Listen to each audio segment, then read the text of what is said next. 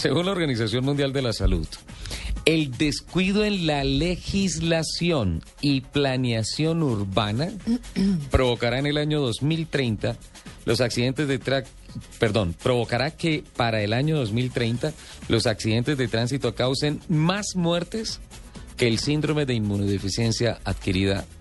SIDA en países subdesarrollados emergentes. Estoy haciendo énfasis en algunas cosas porque le voy a hacer una pregunta de cultura general, Lupi, en contados instantes.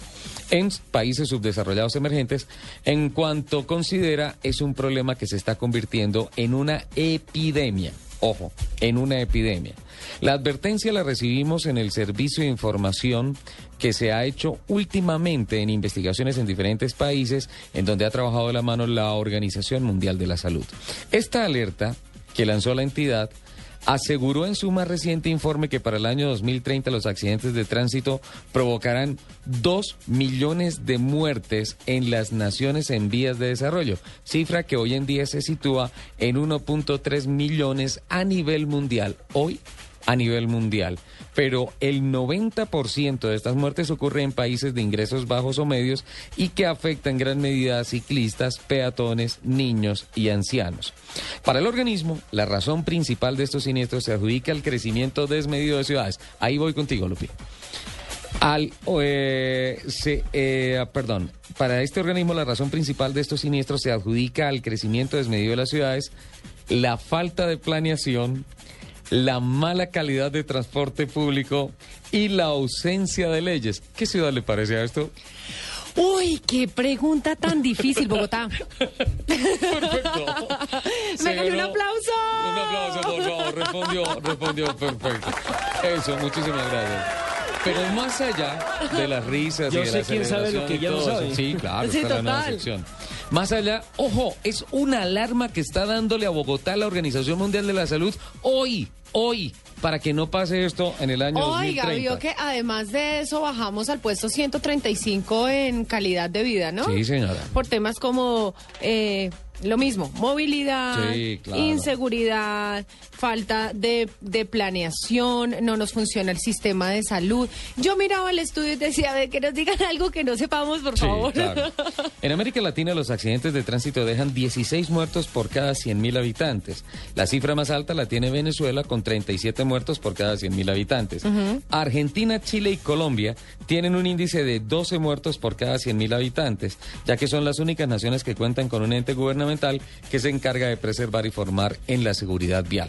Cabe mencionar que en nuestro país la mayor causa de muertes está asociada al conflicto armado, pero muy cerca está las muertes violentas por accidentes de tránsito.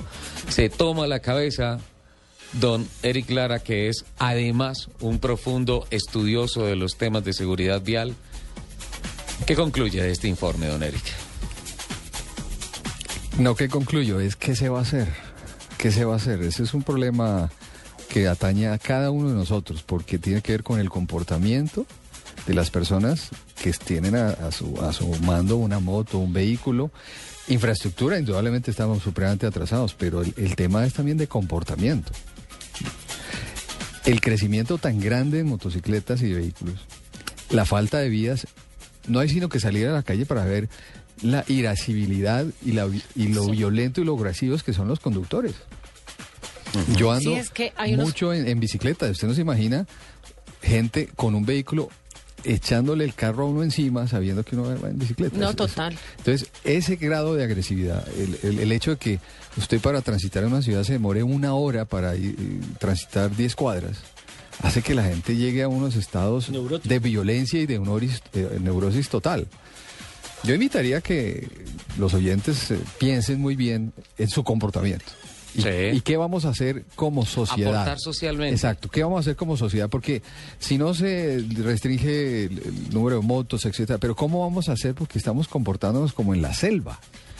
Y en la selva es pasa esto, nos atropellan en cualquier momento, nos cae cualquier eh, eh, serpiente de cualquier lado, nos llega todos los peligros. Así están las ciudades, se están convirtiendo en una selva violenta.